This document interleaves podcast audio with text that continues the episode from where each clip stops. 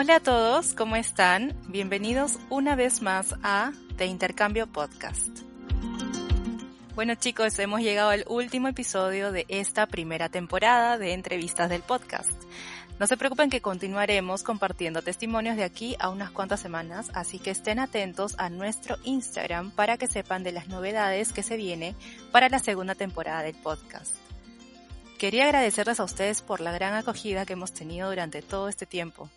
Esto no solo lo sabemos gracias a sus likes y comentarios, sino también al análisis de datos de Spotify eh, que nos brinda, porque ya vamos más de 600 reproducciones reales y 90 followers, lo cual es bastante para nosotros. Así que, bueno, esperamos contar con su apoyo también siguiéndonos en Spotify, ya que de esta manera más personas podrán conocer este proyecto. Y bueno, comencemos. El día de hoy conoceremos la experiencia de intercambio en Brasil de Estefanía Sánchez. Ella es estudiante del décimo ciclo de la Facultad de Gestión de la PUC y ganadora del programa SINDA. Ella nos contará los detalles de su experiencia estudiando en la Universidad de Sao Paulo. ¿Cómo estás, Estefanía? Hola, eh, estoy muy bien. La verdad que este, me parece una gran oportunidad para poder compartir mi experiencia con muchos alumnos. Me hubiera gustado que este podcast estuviera también antes, hace un par de años, pero bueno, aquí este, estoy muy feliz y espero que les pueda servir a todos.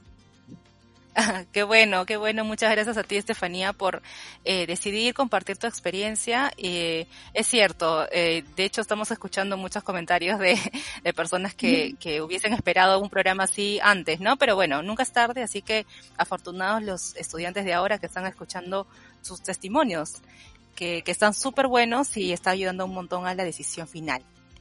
Así que muchas gracias por eso, Estefanía, por tu tiempo. Y eh, bueno, Comenzando con las preguntas. Primero queremos saber qué te animó a realizar tu intercambio a Brasil. Ya, eh, bueno, voy a ser súper honesta. La verdad es que siempre hacer un intercambio ha sido mi sueño desde que yo era una niña. Eh, siempre mis hermanos me estimularon a, que viajara a otro país, a que estudiara en otro país. Entonces, a lo largo, cuando ya entré a la universidad, supe que sí había las oportunidades de intercambio, pero siempre encontraba el tema financiero como una barrera. No obstante, eh, ya en los últimos años del, de, de, la carrera vi que varios amigos míos estaban yendo de intercambio y justo uno de ellos me comentó de que había la oportunidad de postular a, la beca Cinda. Entonces eh, me animé y de hecho fue como que en la última etapa de mi carrera porque yo tuve que patear la tesis. Entonces dije, no, es ahora o nunca. Me arriesgué y este, postulé y ya, bueno, fue todo eso, ¿no? Mm. Qué bueno, entonces, bueno, gracias a ese amigo también que te, que te motivó y te compartió el dato, ¿no? Porque como bien dices tú, hay, hay muchas personas que, que por un tema económico deciden no, no hacer un intercambio, ¿no? Sí, o sea, de hecho yo he escuchado bastantes comentarios y yo estoy segura que muchos deben creer, ¿no? De que, wow, la gente que viaja o que hace intercambios por, porque tiene más recursos que otros, pero la verdad es que no es así, sino que uno hay que buscar las oportunidades y también de repente chequear un poco este, qué países son más rentables para nosotros, ¿no? Por eso también escogí Brasil. Genial. ¿En qué ciclo decidiste hacer este intercambio? Eh, justo acabando el octavo ciclo, es que yo empecé a combinar un poco de cursos. Entonces pasaba noveno ciclo, pero también allá en la Universidad de Sao Paulo llevé cursos de décimo. Entonces, este, era como que de noveno y décimo.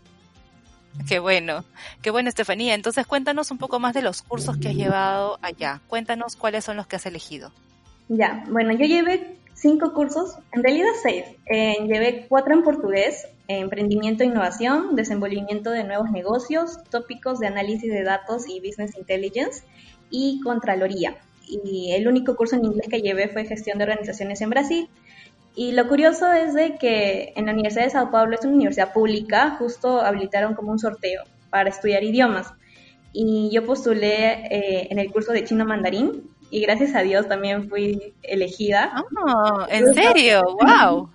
y sí, fue algo irónico porque era como que varios estudiantes de intercambio estaban yendo a Brasil para aprender portugués y yo estaba yendo a Brasil a aprender chino mandarín. Entonces era como que bastante irónico, pero el hecho de llevar así varios cursos también me permitió conocer más personas y, diferentes metodologías, ¿no? Claro, ¿tu nivel de portugués cuál era cuando llegaste allá? A ver, este, de hecho yo solo había llevado un ciclo en idiomas católica. Estaba como que sí, escuchando músicas así en portugués. Me dijeron que no era tan complicado aprenderlo. Entonces, bueno, me arriesgué y em, de hecho cuando uno llega, el, portugués es bastante similar al español, entonces tú puedes entender lo que la otra persona está hablando, pero a veces el escribir o hacer la gramática mismo es lo que te complica un poco. De hecho fue ya este, una de las barreras en sí, porque es como que de un día para otro todo cambia, ¿no? Las personas se comunican en otro idioma, este, los programas, las noticias, todo, todo. Entonces, creo que ya depende de cada persona en qué, iniciativas tiene para aprender el idioma, ¿no? Y sus estrategias, que ella puede ir comentando a lo largo del podcast. Genial. Eh, bueno, imagino que la universidad la has podido disfrutar, ¿no? Por completo, visitar los campuses o bueno, donde estuviste estudiando. Eh, cuéntanos eh, cuáles son los aspectos más resaltantes de la universidad. Ah, ya. Bueno, en primer lugar, la Universidad de Sao Paulo, o la USP, como todo el mundo le llama, es la mejor universidad de Brasil y de hecho está en el top 3 de, América Latina. Se parece mucho a la San Marcos porque tiene varias sedes distribuidas en el estado de Sao Paulo. Yo estudié en, la ciudad universitaria, que está en la misma ciudad, y es muy, muy grande, parece un bosque. De hecho, yo diría que ah. también es más grande que la San Marcos porque hay líneas de autobuses de la prefectura, o sea, que podríamos decirle que se llama municipio, municipio del estado, eh, que atraviesan la, la ciudad universitaria, ¿no? Y otra característica es que por el hecho de que es estatal, eh, el Estado subsidia el tema de los pasajes, porque habían movilidades para los estudiantes, entonces para nosotros era gratis. Y también el tema del almuerzo, porque ellos le llaman bandejao y justo eh, había como cuatro comedores o cinco comedores a lo largo del campus y tú solo pagabas dos reales por cada almuerzo. Y si tú transformas los dos reales a soles, es aproximadamente un sol 50, un sol 70. Y es un almuerzo bastante completo diseñado por nutricionistas. Entonces era un montón de, beneficios que te brindaba la universidad, ¿no? Claro, me imagino. Entonces, este, o bueno, tenías el beneficio de la movilidad, la alimentación. Eh, ¿Cómo eran las clases por dentro? O sea, el sistema académico. A ver, eh, creo que a diferencia de católica, eh, los profesores cada uno tiene una metodología de estudio diferente. Hay algunos profesores que son, sus cursos son más de exposiciones, traen a especialistas, cada clase es muy diferente a otra. Eh, o sea, en el sentido de que cada persona lo dicta, o sea, diferentes personas lo, lo dictan. Hay otras que sí son un poco más rígidas en cuestión de, tienen un montón de controles, exámenes, exposiciones semanales, yo creo que es bastante variable depende, dependiendo del curso que uno escoja. Ah, ok. Entonces, eh, bueno, tú me comentaste que llevaste cinco cursos, ¿verdad? Eh, perdón, seis, ¿verdad? Me dijiste con el de chino. Claro, o sea, eran cinco propios de la facultad que ya se convalidaban y un sexto que era como un electivo, o sea, que no estaba muy vinculado a, a mi plan de estudio, sino era como un curso adicional de esos programas que a veces las universidades ofrecen, ¿no? Claro, claro. Y cuéntanos cuál es el que te impresionó más de tus cursos. Ah, definitivamente el curso de emprendimiento e innovación. De hecho, es muy similar em, al curso de plan de negocios que nosotros llevamos en gestión entre el octavo y noveno ciclo. La diferencia es de que aquí tú tienes que crear un emprendimiento, una startup, y los profesores, teníamos cuatro profesores en un mismo curso, o tres profesores, uno especialista en finanzas, porque el tema de finanzas va cambiando por el tipo de negocio, eh, uno de innovación y otro de marketing. Entonces me pareció muy enriquecedor y también porque justo ese curso se habilitaba para todos los estudiantes. Entonces habían eh, chicos de diferentes carreras que llevaban ese curso. Yo me acuerdo que el primer día éramos 90 alumnos y a lo largo del ciclo, ya cuando se cerró la matrícula oficial, este, éramos como 60, 40, entre 50, sí, 50, 60 aproximadamente. Entonces, en, el grupo en el que yo estaba, éramos como una chica de contabilidad, yo, otro chico de administración, una chica de enfermería y un chico de ingeniería en química. Mm, bien variadito eso, ¿ah? sí, yo era la, única alumna de intercambio en, ese grupo, ¿no? Porque en el salón éramos tres. Qué bien, entonces, ¿y, y no tuviste problemas con el idioma, con comunicarte con ellos? Eh, no, o sea, de hecho, justo una de las chicas, eh, que se llama Beatriz, ella se había ido de intercambio, ella estaba regresando de su intercambio de Francia, entonces ella como que ya tenía esa experiencia de, cómo ser un alumno nuevo, ¿no? Entonces, siempre los brasileños son muy lindos y te tratan de comprender, de ayudar, de corregir en las palabras.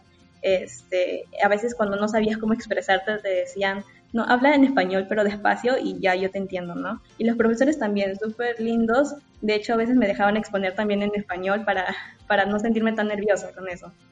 ¿Ah, sí? ¡Ay, qué bien! ¿Pero te, te entendían? Sí, pero tenía que hablar despacio, pero sí, sí me entendían. Qué bueno, que este, bueno, empáticos también, ¿no? bastante. Súper, súper, qué buena experiencia esa, Estefanía. Em, entonces, en general, bueno, ya nos comentaste un poco del campus, de las clases, cómo son dentro de la Universidad de Sao Paulo.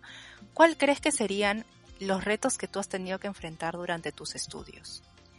Bueno, creo que el primero definitivamente sería el idioma, porque yo estaba manejando tres idiomas en ese momento. Español, para comunicarme con mis amigos, eh, mi familia. También habían dos chicos de intercambio que, que hablaban español.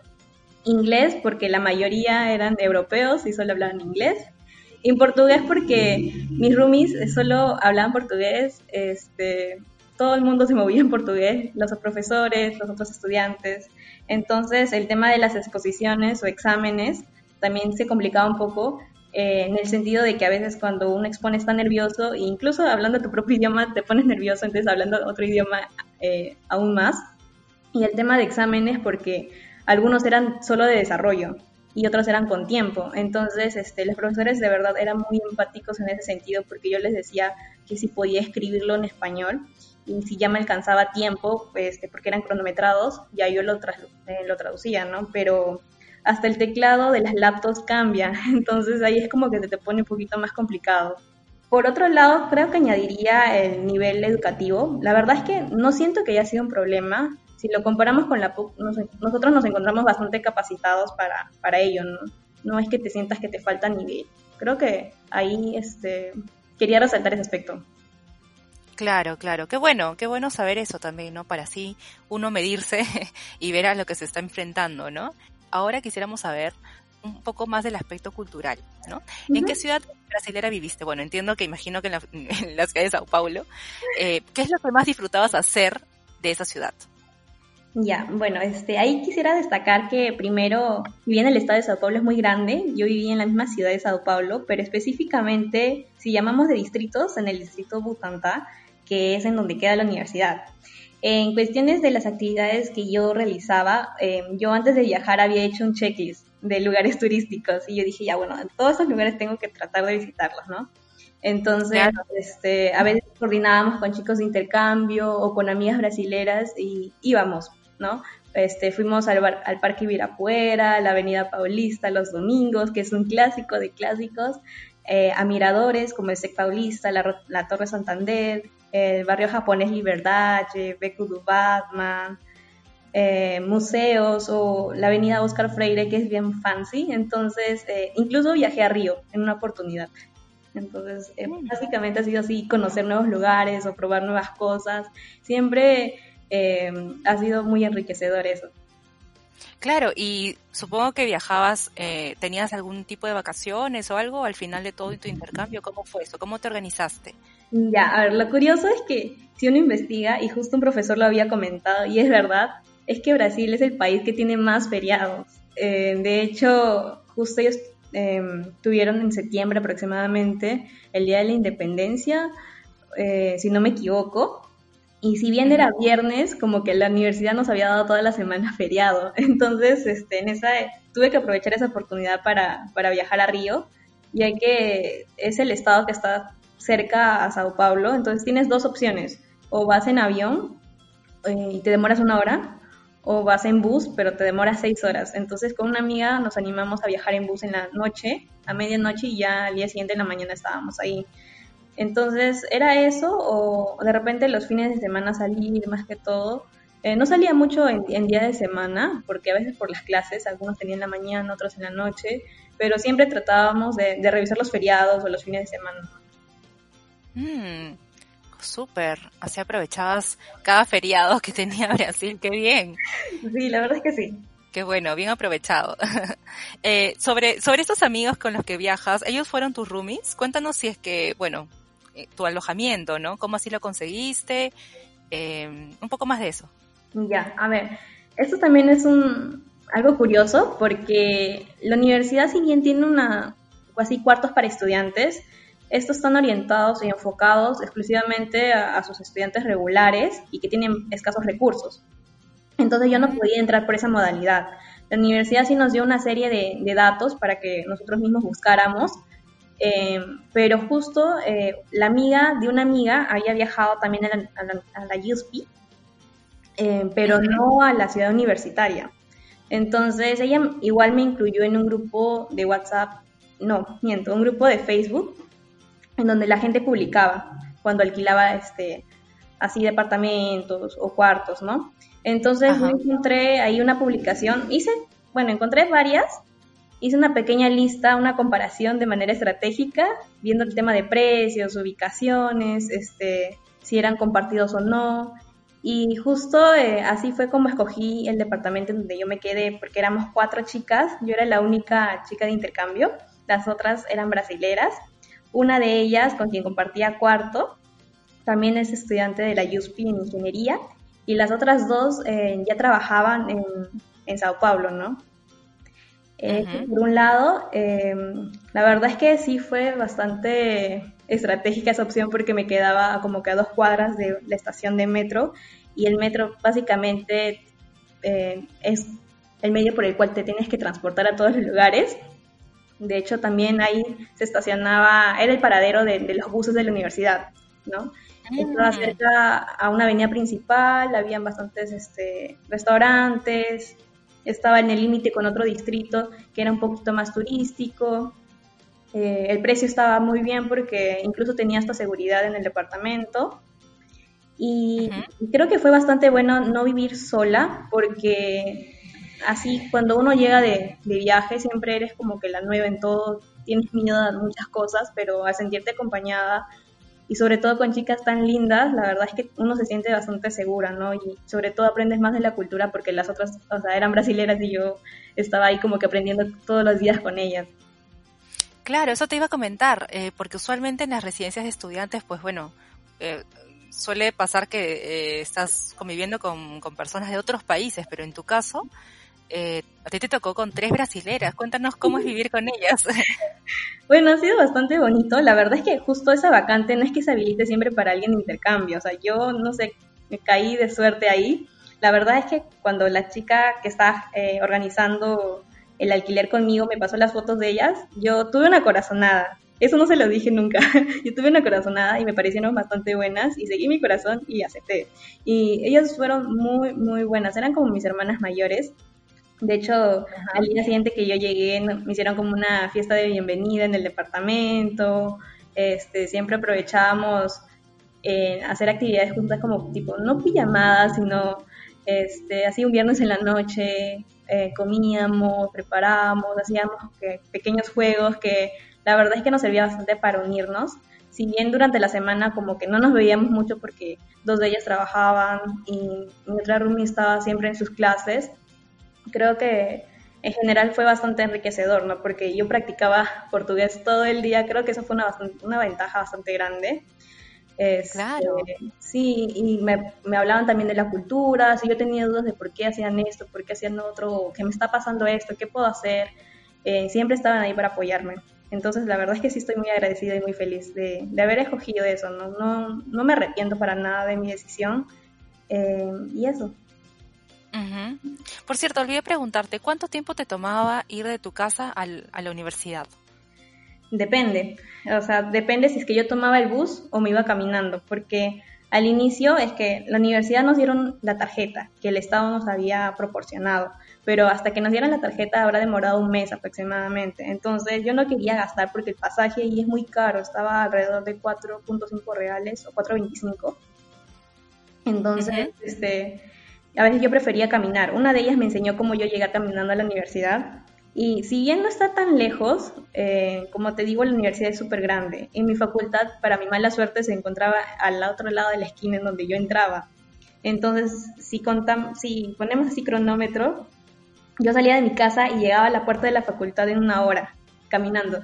Eh, y era muy seguro el barrio, la verdad, ¿no? A veces en la, eran de noche, sí preferirme con autobús, pero ya cuando tuvimos el, eh, la, la, tarjeta para el subsidio, era bien rápido, o sea, aproximadamente 15 minutos, así. Estaba súper cerca. Qué bueno. Qué bueno. Y sobre el clima, ¿qué nos podrías decir de eso? ¿Te sorprendió algún tipo de, no sé, esperabas sol todo el tiempo y había lluvia? Ay, justo ese tema es muy curioso porque yo viajé, o sea, ayer se cumplió un año de mi intercambio. Eh, de hecho, el clima es muy similar a Lima en el sentido de que acá estamos en invierno y allá también pero la diferencia es de que allá yo llegué y yo había llevado bastantes chompas, así, cubrecamas, así para abrigarme, y no siempre hacía eh, frío, o sea, yo estaba empezando a hacer un poco de calorcito. Entonces, mm. este, es, es como Lima, o sea, es un clima medio loco, ¿no? Es de frío, es de calor, pero en su mayoría es bien, es bien cálido, y de hecho ya eh, a finales de noviembre, diciembre, están empezando la época de lluvias. Eso sí es bastante diferente, ¿no? Acá en Lima ya estaría haciendo bastante sol por verano, pero allá no, ellos tienen lluvias de verano. Entonces yo me acuerdo, de hecho es una anécdota que siempre cuento, que empezó a llover, pero a llover de verdad. Y yo nunca este, había visto una, no había presenciado una lluvia de verdad, así como en las películas. Y yo estaba súper emocionada y mis amigos se reían de mí porque decían, hay plena tempestad y tú estás súper feliz, porque hasta podía ver los truenos y yo como que así estaba muy emocionada. Dije, no, es la primera vez que veo lluvia de verdad. Claro, me imagino. Yo también he visto ese tipo de lluvias así como que como una ducha, ¿no? Todo empapada. Exacto. Yo veía a la gente corriendo y yo, estaba feliz con mi con mi sombrilla ahí porque acá usamos la sombrilla para el sol, para no no quemarnos, pero allá lo estaba usando de verdad para la lluvia. Entonces, de verdad era muy muy emocionante. A mí esas pequeñas cositas me hacían muy feliz. Qué bueno, Estefanía. Y sobre, por ejemplo, entonces, ¿qué dirías en general sobre si consideras sencillo adaptarse o no al estilo de vida de, Sao Paulo. Em, yo creo que en general sí, porque muchos decimos de que los latinos nos caracterizamos por ser muy cálidos. Y es verdad, yo diría este, que los brasileños son los más cálidos de todos. De verdad, siempre son muy buenos, eh, siempre están dispuestos a ayudarte, no te juzgan. E incluso cuando iba al supermercado y no sabía a veces qué escoger, una señora, me acuerdo, una vez vino y me recomendó, ¿no? Y es como que fue, fue bastante sorprendente porque a veces los peruanos somos bastante desconfiados en ese sentido. Me acuerdo que incluso este, había perdido mi celular y yo necesitaba enviar un mensaje a un amigo y le pedí ayuda a una chica en el tren, en el metro, y me prestó su celular y yo envié el SMS y todo bien. En cambio, si tú haces eso acá, la gente puede pensar que tú le estás robando o algo así. Eso es por un lado. Eh, por otro lado, el tema del transporte, creo que sí, cuesta un poquito adaptarse, lo más recomendable es descargarse Movie. Es una aplicación que te ayuda, así como tu ruta aquí, porque ahí las líneas de transporte son bastante diferentes. Eh, sobre todo el tema del metro. Yo nunca me he subido a un metro, incluso acá en Lima, y allá es este, todo se mueve en base a un metro. Y a veces eh, las líneas se van conectando. Por ejemplo, yo vivía en la línea amarilla, terminaba y de repente si me quería ir a la avenida Paulista tenía que irme en la línea amarilla y luego la verde, creo. Entonces era como un pequeño laberinto ahí, entonces yo al inicio tuve que ir acompañada y ya después aprender a moverme sola, ¿no? Ah, otro tema que quisiera destacar bastante es sobre la igualdad y el apoyo a la diversidad sexual o lucha contra la homofobia, el racismo, el machismo, porque em, ellos hacen muchas campañas apoyando eso. De hecho, yo noté bastante la diferencia cuando viajé allá incluso sabiendo que en general es un problema mundial. A veces, por ejemplo, en el Perú, la gente suele ser un poco más tradicional, no se tocan mucho esos temas, incluso si uno tiene amigos con diferentes orientaciones sexuales, no lo hacen notar por miedo a las críticas. Sin embargo, cuando yo viajé, eh, eso, la gente no tenía miedo a expresar lo que realmente era, y es algo que yo valoro bastante. No se realizan allá bromas así de de homofobia o racismo, porque la verdad es que sí son muy, muy mal vistas. A comparación de aquí en Perú es como que se bromea y la gente solo se ríe, pero es algo que yo considero que ya está muchísimo más desarrollado. Mm. Qué, buena, eh, qué buena perspectiva y qué, y, qué bien, ¿no? De verdad que en sí aquí estamos un poco atrasados con ese tema, donde finalmente pues no, no viene al caso, ¿no? Porque pueden seguir, continuar existiendo burlas hacia este tipo de, eh, de manifestaciones, ¿no? En torno a este tema. Es algo que, que qué bueno que lo hayas podido percibir en otro país y claramente mucho más adelantado al nuestro, ¿no? Con un pensamiento mucho más contemporáneo, ¿no? Eh, donde se acepta a todos por igual. Sí, la verdad es que hay bastantes campañas, bastantes grupos estudiantiles. Yo tuve varios amigos con diferentes orientaciones sexuales y eh, estoy bastante feliz como, como la gente apoya esas iniciativas, ¿no? Y a veces no, quizás no son tan evidentes aquí en el Perú y siento que sí se deberían desarrollar un poquito más. Qué bueno, qué bueno, este, Estefanía.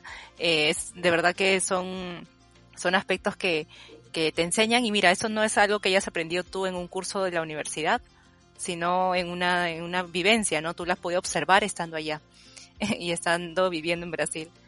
Partiendo otro, a otro tema que es también importante sobre el presupuesto, eh, quisiéramos saber cómo es que lidiaste con el presupuesto eh, bueno, en este caso mensual para vivir en Brasil. Sabemos también que, por supuesto, el programa Cinda te ha ayudado y cuéntanos un poco más de eso. A ver, sí, de hecho el programa Cinda lo que te ofrece eh, es que te exonera los pagos de las pensiones, entonces en ese sentido es, un, es una gran ayuda.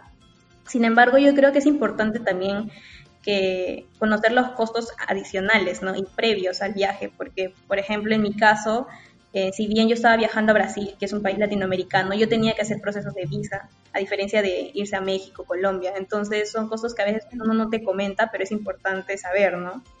Y como yo justo estaba trabajando, ya todo mi último salario lo había destinado a eso, ¿no? Hacer todos mis papeles. Este, y luego ya cuando yo viajé, justo yo había realizado antes, como mencioné, un previo cálculo este, de hecho, como yo ya no estaba pagando las pensiones, pero sí mi estadía, mi alquiler, mi comida y todo el pasaje, a mí me salía a cuenta porque pagaba casi lo mismo que si estuviera estudiando en católica, mis pensiones.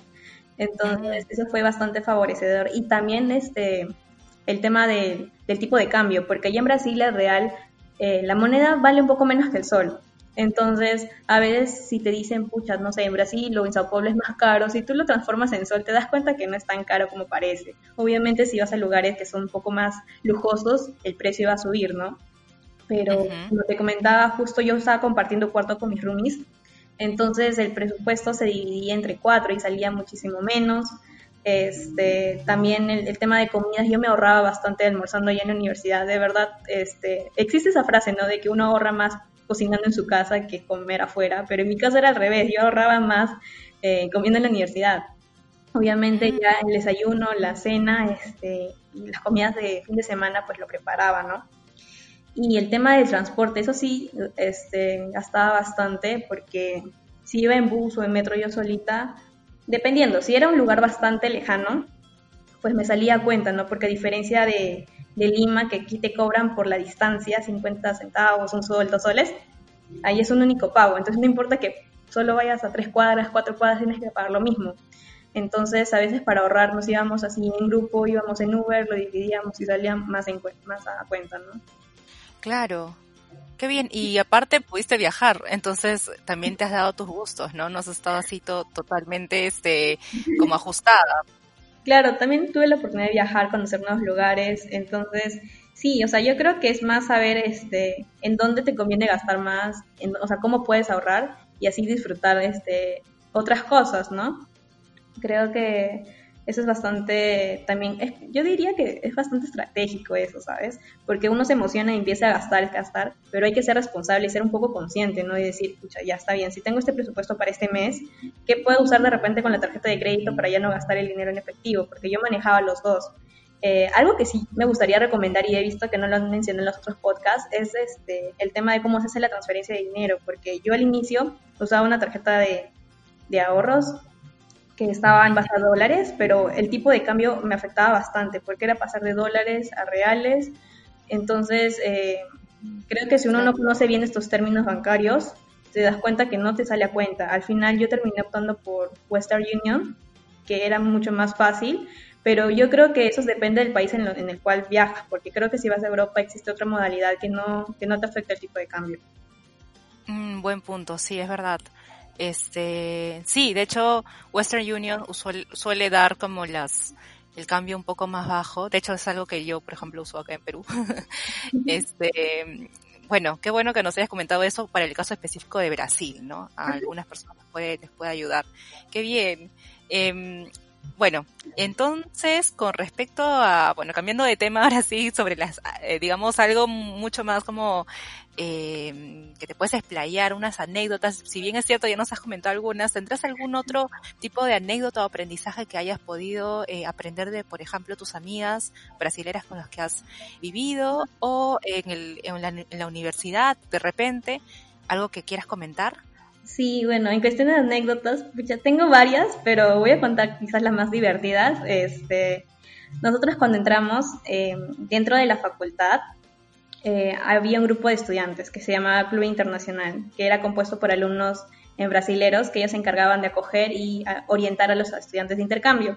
Entonces, la primera semana, eh, un fin de semana antes de que empezaran las clases, hicimos retos a todos nos dividieron en cuatro grupos de acuerdo a color, así amarillo, rojo, verde, azul.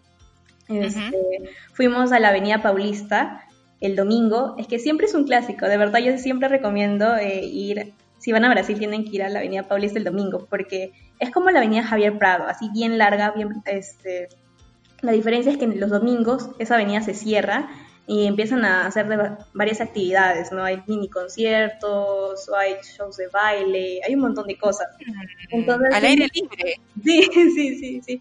Fuimos el domingo y nos dieron a cada grupo una lista de retos que eran muy brasileros, ¿no? De repente era una y cada reto eh, te daba un cierto puntaje y así podías adquirir y saber quién ganaba, ¿no?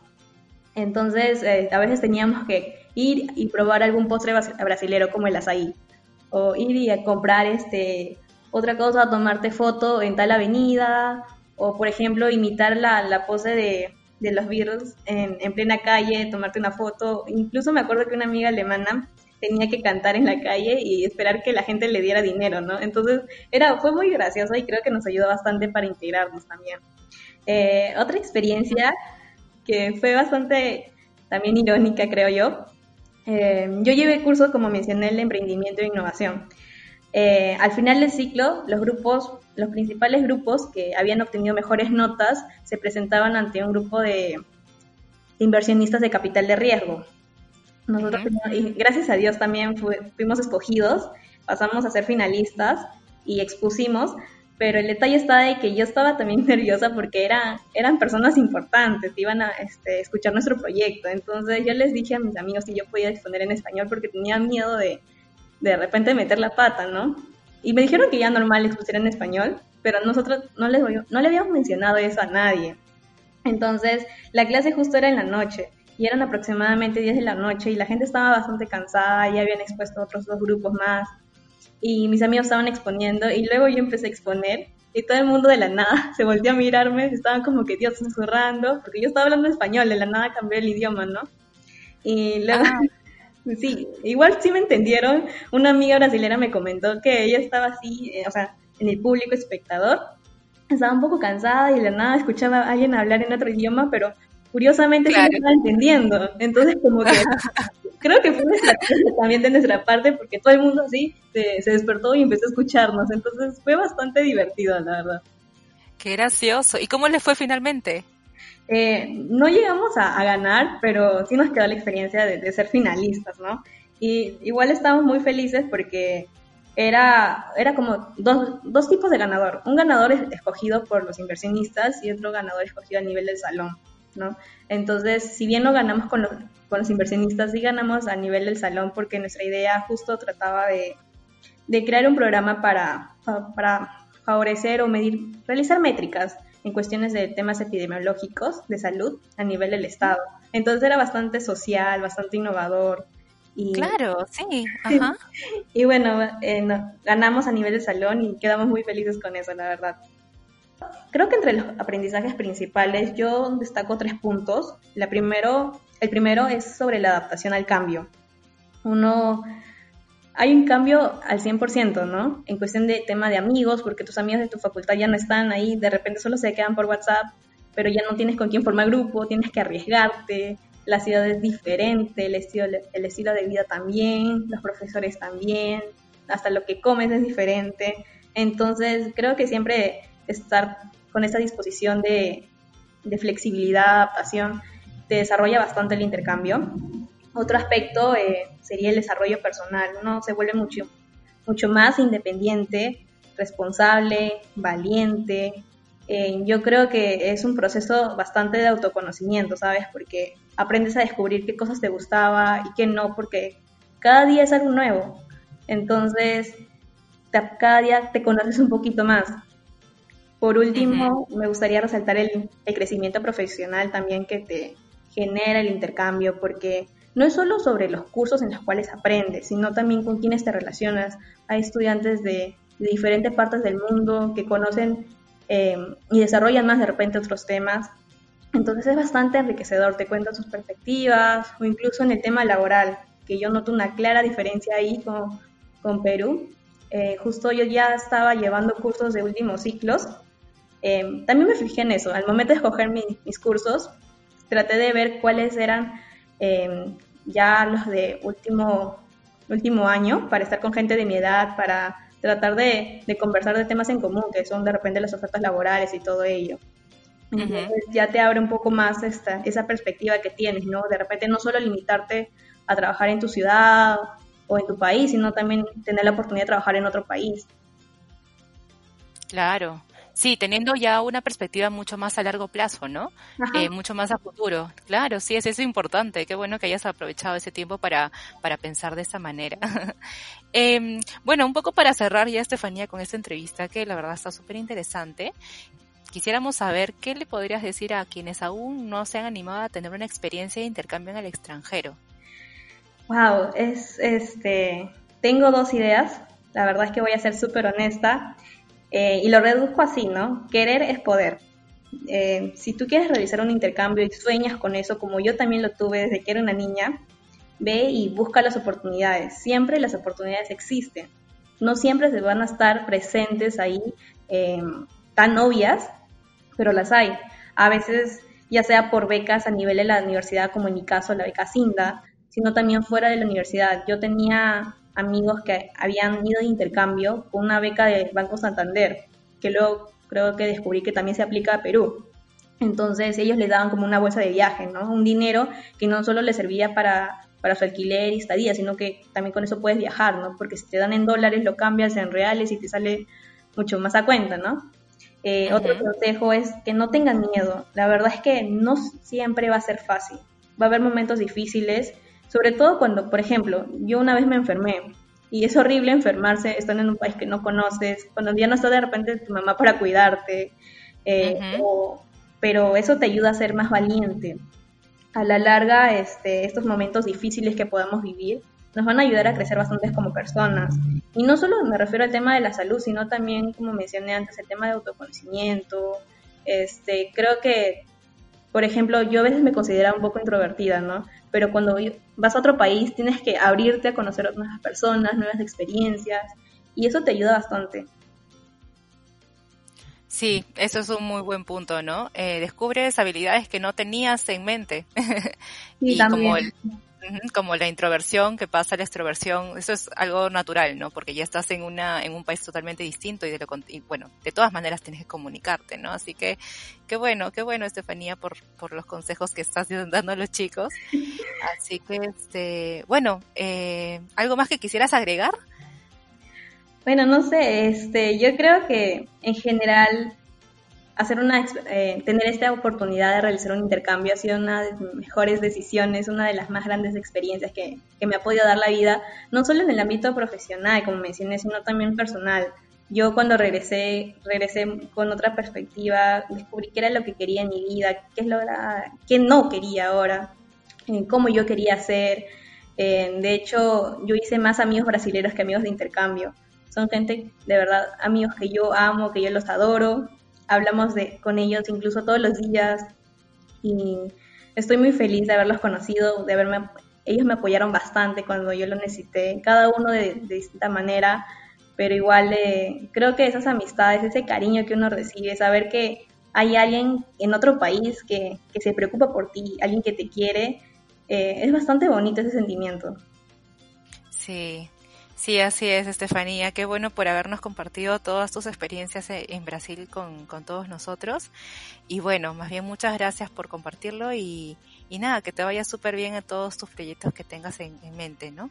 Ok, gracias. Gracias, Estefanía. Bueno, chicos, entonces, eh, esto ha sido todo por eh, nuestra primera temporada del podcast. Con esto ya finalizamos. Recuerden estar atentos a nuestras redes sociales. Nos pueden encontrar en Instagram y Facebook como PUC International.